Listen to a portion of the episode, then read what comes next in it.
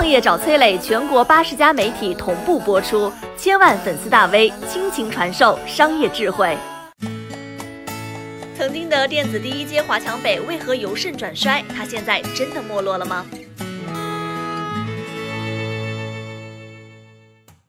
你知道华强北吗？它曾经是中国电子第一街，见证过国产手机从山寨到崛起的三十年跌宕辉煌。临近八零年代。此时，发达国家正在把加工制造业转向东南亚，大量被更新换代的电子配件低价流入，拼装收音机、电视机的产业开篇，为华强北定了调。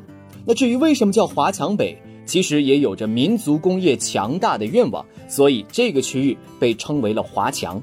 热钱的流入为华强北吸引来了大量的人流。腾讯马化腾、神州电脑创始人吴海军、TP-Link 路由器创始人赵建军先后来到了这里。地产大佬王石的万家百货也开在了这里。生意太忙的时候，王石还会撸起袖子帮忙收银。这里是梦想的温床。三十年间，华强北的一米柜台走出过不下五十个亿万富翁。这些故事直到今天依然是被人津津乐道。但对于普通人来说，华强北还有一个更响亮的名字，叫山寨帝国。二零零三年，台湾地区联发科推出了第一款单芯片手机解决方案，小老板们买回来稍作组装，安装上元器件、电池和外壳，就能够产出成品手机。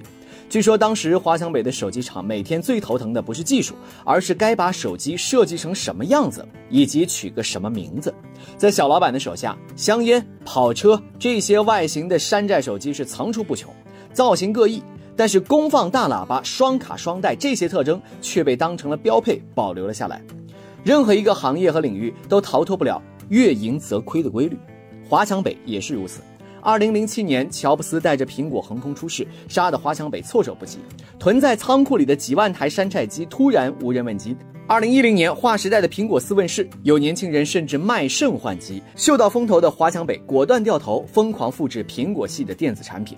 即便今天，你依然能够在华强北的小店里淘到四不像的山寨机，近看疑似 iPhone X，远看就像小米八。华强北的崛起并不是偶然，它的没落也是多重因素综合作用的结果。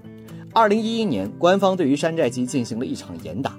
二零一四年，京东和阿里巴巴先后在美国上市，攻城拔寨的电商疯狂冲击，加上二零一三年深圳地铁七号线动工，华强北路主干道封闭，交通不便成了压垮它的最后一道防线。产业的没落让华强北荣光不再，在近几年关于它的报道当中，出现最多的字眼是房租下跌了，空置率上升了，市场萎缩了。而对于普通人来说，华强北正在没落。但如果你去问当地的老板，他大概率会告诉你，这条街正在以另外一种方式重生。虽然手机生意没有以前好做了，但是多年的山寨经验让老板们的嗅觉异常的敏锐。VR 眼镜、比特币、元器件、矿机、电子烟，各种风口产品在这里轮番上阵。不同的是，过去是整个一条街一起吃肉，现在是嗅觉灵敏的人先吃肉。每次风口的追逐，依旧有商家赚的是盆满钵满。二零一九年，这条昔日的电子第一街已经放下了过去的身段，卖起了美妆。各种代购散客批发商在这里云集，各种一线大牌化妆品是摆满了货架。一个两三平米的店，月租金甚至能够拉到三四万。二零一九年，美妆成就了主播李佳琦，也赋予了这条老街二次生命。在外人的眼里，华强北失去了遍地是金钱的光环，但是在华强北人的眼里，这里依然是财富的梦想之地。他们对于这片土地依旧充满狂热。你好，我是松南，是崔磊的合伙人。包括抖音、快手、百度、阿里、腾讯等等这些互联网公司，都曾经邀请过我们去分享创业方面的课程。我们把主讲的内容整理成了一套音频的课程，里面包含了如何创业、如何做副业、优质项目的剖析等等，相信对你会有所帮助。